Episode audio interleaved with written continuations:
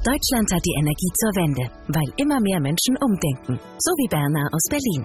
Wir wohnen ein wenig außerhalb der Stadt in Rudow und brauchen das Auto.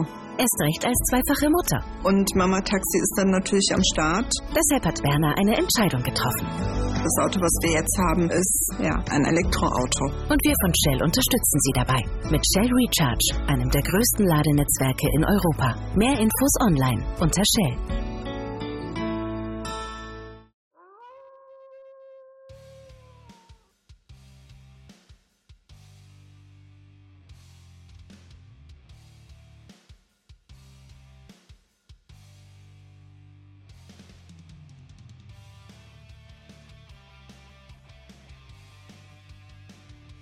Gegrüßt, meine Wrestling-Nerds und Wrestling-Nerdies. Ey, was war denn das für ein geiler Pay-Per-View, der Elimination Chamber Pay-Per-View der WWE. Wow. Wow, wow, wow. Und es kam ja auch gleichzeitig Battle in the Valley. Ich hoffe, ihr habt da schon reingehört. Habe ich nämlich schon rausgeknallt, die aktuelle Episode. Damit heiße ich euch hier natürlich recht herzlich willkommen zur neuen Guys Review of the Week Folge. Mein Name ist Wolfpack Member for Life und ja, hier soll es jetzt wie eigentlich immer ums Thema Wrestling gehen, beziehungsweise um eben Elimination Chamber und das war der Oberhammer. Ja. Kommen wir gleich zum ersten Match. Also seit die Triple H-Ära ja eingeläutet wurde, gibt es ja eigentlich nur noch fünf Matches bei Pay-Per-Views, für mich komplett ausreichend, beziehungsweise ja auch, muss man ja so klar sagen, keine Pre-Show-Matches mehr, finde ich auch nicht schlimm. Und so startete nämlich auch die aktuelle Sendung. Das erste Match war nämlich gleich das Frauen-Elimination Chamber Match. Carmella, Asuka, die waren wohlgemerkt in der Kammer drin gewesen. Genauso wie Raquel Rodriguez, auch die war in der Kammer. Liv Morgan startete das Match. Nikki Cross war in der Kammer. Jetzt muss ich wieder kurz überlegen. Wer war die sechste Dame? Natalia. Natalia und Liv Morgan starteten also, wie gesagt, dieses Match. Ja, ich würde sagen, es war gut gewesen, aber es hat jetzt leider wenig Spots gehabt. Natalia, muss ich mit zusagen, dass die ja ganz schön abgenommen hat. Ne? Also jetzt wirklich äh, mehr feminin anzusehen ist als so muskulös, wie sie sonst immer gewesen ist. Hatte kurze Haare, sich so ein bisschen neu erfunden, hätte ich beinahe gesagt. Ja. Liv Morgan, ja, startet er nun, wie gesagt, äh, gegen die gute Natalia, zeigt doch auch den Oblivion. Carmella wollte ständig abstauben, nachdem sie dann eben reinkam. Und die erste, die eliminiert wurde, war auch Nikki Cross gewesen, genau, relativ schnell. Nummer 2 war Natalia und mein Tipp war Raquel Rodriguez gewesen, weil ich echt der Meinung gewesen bin, dass, und sie hat nicht gewonnen, kann ich schon mal gleich sagen. Dritten war Liv Morgan, vier Rodriguez, nee, vier Carmella und fünf Rodriguez und schlussendlich hat Asuka das Ding gewonnen, genauso ist es. Weil ich der Meinung gewesen bin, dass äh, dass Raquel Rodriguez so the next big thing in der Women's Division ist weil Triple H ein sehr großes Stück auf sie hält. Nun gut, jetzt hat man sich dazu entschieden, dass Asuka. Es konnten eigentlich nur die beiden für mich zumindest in Betracht gezogen werden oder als, als ernsthafte Kandidaten in Erwägung gezogen werden. Schlussendlich hat man sich für Asuka entschieden. Ich möchte mal sagen, ja, da kann ich mit leben. Sie wird also gegen Bianca Belair antreten bei WrestleMania. Die, da haben sich ja sowieso diverse Pläne geändert was WrestleMania betrifft. Aber ich muss es nicht unbedingt sehen. Wie gesagt, das war ein gutes, solides Match gewesen, hatte aber jetzt wenig Highlights gehabt. Carmella, wie gesagt, so klassisch auch, egal ob sie jetzt ihr altes Hip-Hop-Gimmick wieder zu Zeiten von Enzo und Big Cass, habe ich ja beim letzten Mal schon erzählt, oder aber so sie dieses, ja, diese Püppchen ist, was gerne mal Schlampagner trinkt, ja, ist völlig egal. Sie wollte da ständig den Sieg abstauben und glaube, bis sie mal die erste Aktion gezeigt hat, das hat ja ewig gedauert. Hat sie mal einen Superkick gezeigt, der hat dann aber ausreicht. Denn da war Natalia nämlich gleich raus gewesen. Ja, hätte ich sie jetzt nicht unbedingt äh, im, im Elimination Chamber mit sehen müssen. Also da hätte ich mir eher gewünscht, dass so eine Mia Yim oder eine Piper Niven oder eine Lacey Evans zu sehen sind, die für mich mehr einen Spot verdient haben wie eine Camilla, die so lange verletzt war, aber gut. Dann ist es nun mal leider so genauso wie mit Asuka der Fall ist. Da wären sie denn doch gegenüber den, ich sag jetzt mal, Damen, die noch nicht im Main Event angekommen sind, bevorzugt. Dass Asuka das Ding gewinnt, gut, bin ich jetzt auch nicht wirklich ein Fan von. Ich verstehe das, ja. Aber ich muss jetzt ehrlich sagen, ich möchte dieses Match eigentlich nicht sehen, Asuka gegen Bianca Belair, denn wir haben jetzt schon Millionen Mal gesehen und egal, ob sie jetzt ein neues Gimmick hat, sie kommt ja jetzt immer ein bisschen düster nach draußen mit Gesichts mit der Gesichtsbemalung und so weiter und so fort, spielt das ja keine Rolle, ähm, weiß ich nicht das ändert an der eigentlichen Tatsache nicht. Ich finde, Asuka sollte auch noch wesentlich düsterer werden, als sie sowieso schon ist, eine andere Entrance kriegen damit das auch alles stimmig ist, ja. Aber weiß ich nicht. Also hätte sie jetzt unbedingt gewinnen müssen, könnt ihr mir gerne mal auf Facebook schreiben oder was. Oder auf Insta natürlich auch eure Meinung zu der guten Asuka. Und dann äh, würde ich sagen, kommen wir zum nächsten Match. Bobby Lashley gegen Brock Lesnar. Das war für mich persönlich von allen Matches das schlechteste in Anführungszeichen schlechteste. Es war anders gewesen zu den anderen Matches. Es war aber dennoch gut. Das ist jetzt vielleicht ein Widerspruch für euch, aber ich würde dem ganzen Pay-Per-View wirklich eine 9 geben. Das war wirklich ein so gelungener Pay-Per-View. Auch das Match Lashley und Lesnar, wobei ich auch hier sagen muss, ein weiteres Match braucht meiner Meinung nach nicht. Brock Lesnar hat verloren, aber nicht äh, eindeutig, wie man es hätte denken können eventuell, sondern per Disqualifikation. Er hat nämlich den sogenannten Eselstritt, so sagt man das ja, wenn man nach hinten austritt, logischerweise, ne? ausgepackt. Der Ref hat sie gesehen, hat ihn disqualifiziert, er ist schlussendlich ausgetickt, hat den F5 gezeigt gegen den Referee. Ja, und da war das Match eigentlich auch relativ schnell vorbei gewesen. Drei Spears hat sie eben, drei F5s, also es war wirklich so ein reines Festival an Finishing Moves gewesen. Ahne beinahe, ich ahne beinahe, dass es da vielleicht noch ein Match geben wird. Vielleicht bei Monday Night Raw oder was. Wann hat Lesnar zuletzt ein Raw-Match gehabt? Das ist ja schon ewig her, ne? Aber was interessant war, und das hat mich eigentlich gewundert, dass da nichts passierte. Ne? Aber auch das finde ich irgendwo ja nicht mal so schlecht, dass man sich eben für die wöchentlichen Shows, hm, wie soll ich sagen, aufspart, aufhebt und nicht immer alles verpulvert oder das auch unbedingt ja bei einem Pay-per-View zeigen zu müssen oder den oder irgendwie den Druck haben zu müssen, das da zeigen, zeigen zu können, zu wollen, zu müssen, wie auch immer. Was meine ich? Denn Bray Wyatt war nämlich nicht am Start gewesen. Denn der hatte sich in der letzten Smackdown dahingehend geäußert habt, als er Hitro ja abfertigte mit Uncle Howdy, dass er es auf den Sieger aus dem Match Brock Lesnar und Bobby Lashley abgesehen hätte. Lesnar hat gewonnen also müsste, äh, Quatsch, verloren. Also müsste er es ja eigentlich auf Lashley abgesehen haben. Da hat sich der gute Bray Wyatt aber nicht blicken lassen. Weiß ich nicht, äh, ja, wie es jetzt so weiter bei SmackDown wird mit Sicherheit was kommen. Und dann dürfen wir natürlich auch gespannt sein, ob es denn wirklich ein WrestleMania-Match gibt, denn viele, und da zähle ich natürlich immer dazu, wünschen sich natürlich Gunther gegen Lesnar und nicht Lesnar nochmal gegen Lashley. Deshalb haben sie das wahrscheinlich auch vorgezogen, ist meine Vermutung.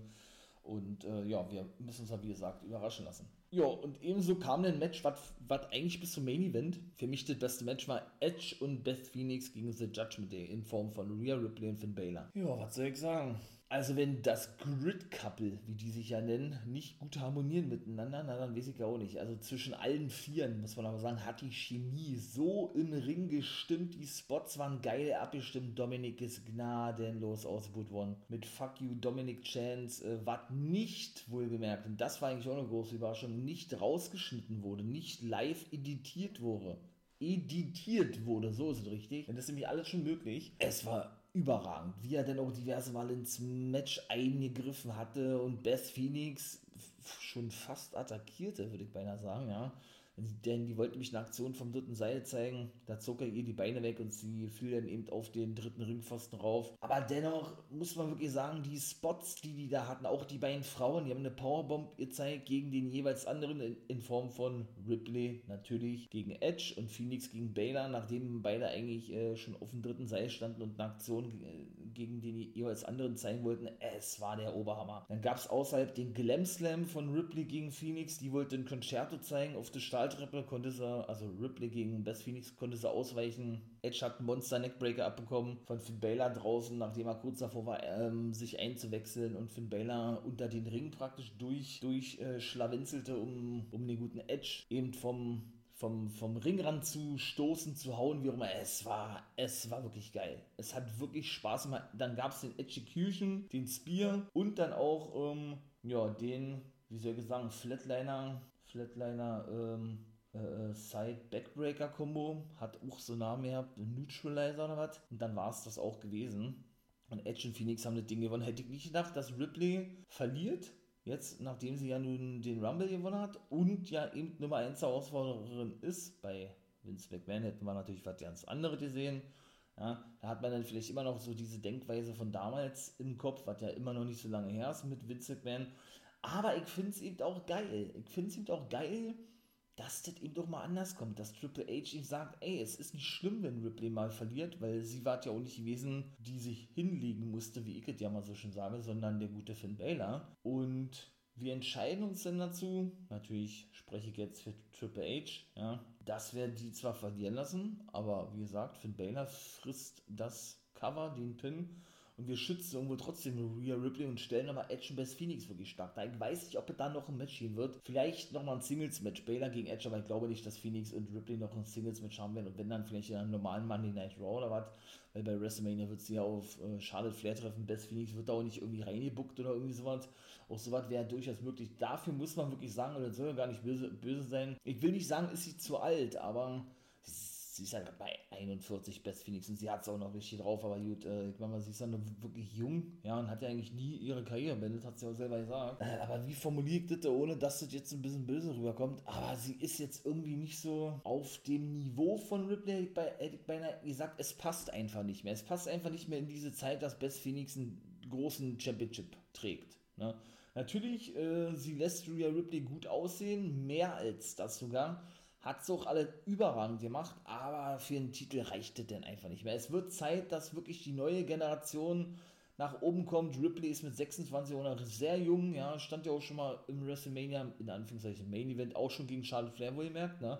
Vor drei Jahren, glaube ich, war oder vier Jahren, wo sie NXT-Championess gewesen ist. Aber dennoch, ähm, ja, wird es, wie, gesagt, Zeit, dass Ripley den Thron erklimmt und da würde ihnen Best Phoenix meiner Meinung nach, was der Titelgold betrifft, im Wege stehen. Kommen wir zum nächsten Match. Das war das Männer Elimination Chamber Match. Ja, hat mich auch richtig abgeholt, war. Also Bronze Reed, Johnny Gargano, Seth Rollins, Montez Ford von den Street Profits, komme ich gleich zu Seth Rollins, habe ich das, schon erzählt, ja. Und Damien Priest. Es war wirklich geil. Bronson Reed war der erste, der rausgeflogen ist. Der zweite war Johnny Gargano nach einem Superkick, glaube ich, von Damien Priest, dass Bronson Reed wirklich als erster rausfliegt. Hätte ich jetzt auch nicht gedacht. Das war eher mein Tipp gewesen, aber ich finde es auch da nicht ganz so schlimm weil die alle wirklich gleichwertig gut dargestellt wurden. Gargano und Seth Rollins, so wow, ich bitte euch, ich will da unbedingt ein Singles-Match sehen. Wie geil war denn das gewesen? Also da hat man sofort gemerkt, die Harmonie stimmt bei den beiden, die Aktionen sind stimmig. Es war der Oberhammer.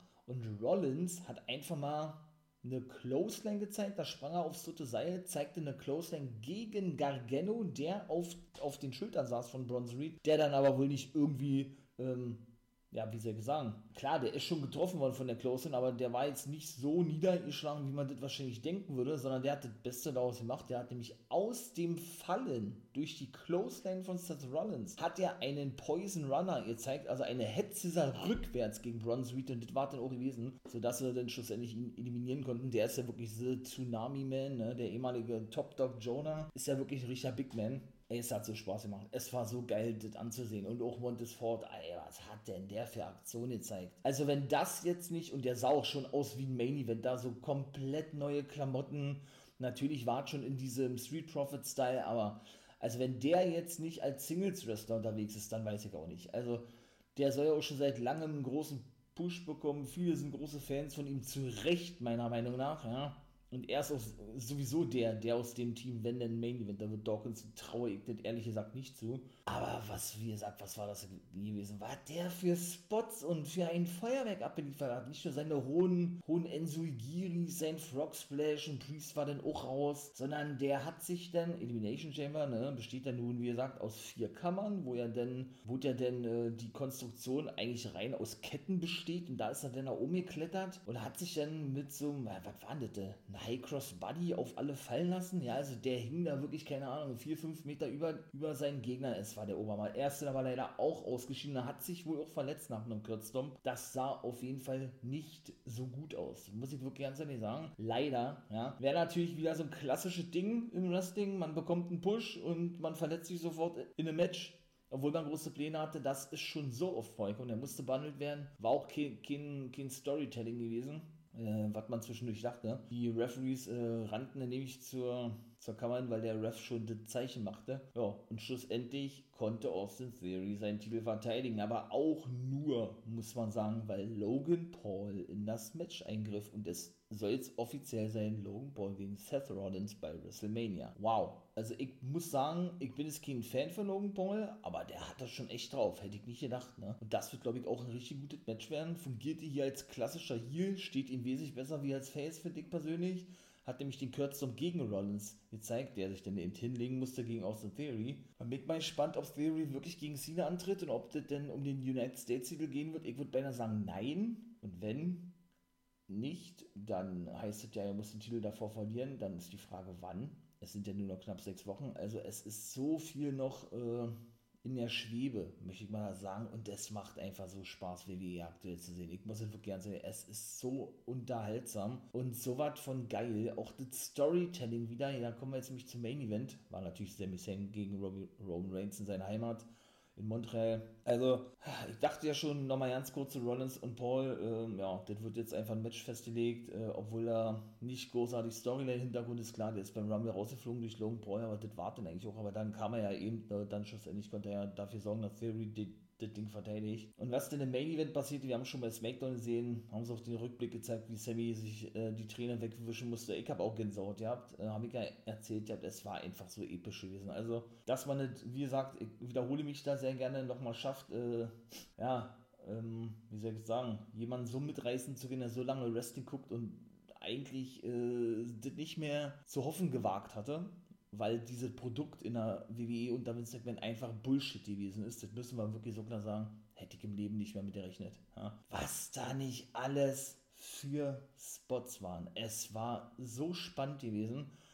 Ich war ja für Sami Zayn, ich habe wirklich, wirklich, wirklich, wirklich gehofft, dass er den Titel gewinnen darf. Aber nein, er durfte ihn nicht gewinnen. Scheiße, scheiße, scheiße. Was anderes kann ich da nicht sagen. Dann halten sie wohl doch an den Plänen fest, dass äh, Sammy mit Kevin Owens ja Jagd auf die Take Team Titel macht oder was. Aber es sah wirklich danach aus, als wenn man denn wirklich noch, und es war nun mal seine Heimat gewesen, ja, kann man ihn da nicht zumindest einen Titel gewinnen lassen. Er nimmt dann einen Titel und lässt den anderen, anderen ja, auf Reigns fallen oder so. Nein, Paul Heyman griff ohne einen, der schlug äh, zu wie so ein Mädchen komme ich gleich zu. Ja, war sehr lustig gewesen. Ja, da, da sieht man dann wahrscheinlich doch nicht so dieses Championship-Material in Sami Zayn, was ja eine offizielle eben schon des Öfteren gesagt haben sollen, und auch Triple H, aber der ist eigentlich bekannt dafür, auch mal Pläne zu ändern. Ja, war nun leider nicht der Fall gewesen, es war wirklich schade. Solo Secure war nicht am Start, aber Jimmy und Jay waren am Start. Jimmy griff natürlich für Roman Reigns war ja klar gewesen eigentlich, nachdem der Ref ausgenockt wurde. Und dann kam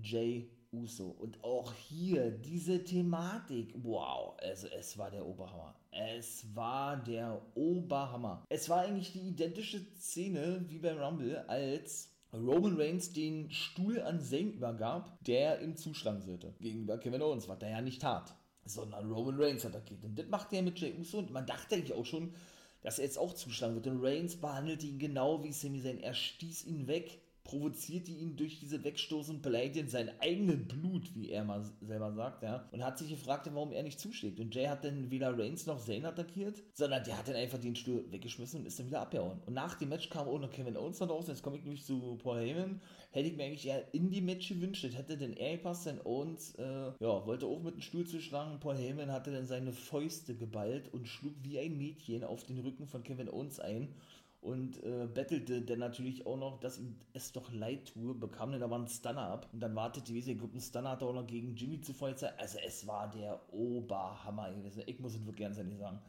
Er hat dann Sammy gesaved gehabt, nachdem das Match aber schon vorbei war, wie gesagt, ja, und dann haben sie praktisch die beiden Hometown Heroes, ja, das Sammy Zayn in Montreal, Kanada, Kanada zurückgelassen. Und Superman Punch hat er auch eben ausgepackt gegen Roman Reigns, wo ich merkt, Sami Zayn und Spear genauso. Also die haben sich auch die Finisher geklaut, beziehungsweise Zayn von Reigns. Und das war geil. Es hat Laune gemacht und bitte, bitte mehr. Schade, dass er den Titel nicht gewinnen konnte. Ich war wirklich auf seiner Seite, Sammy, aber es sollte nicht sein. Und das sollte schon gewesen sein. Das war die Review zu Elimination Chamber. Ich bin raus. Abonniert gerne den Fall of Wrestling Podcast, wenn ihr mehr hören wollt. Natürlich.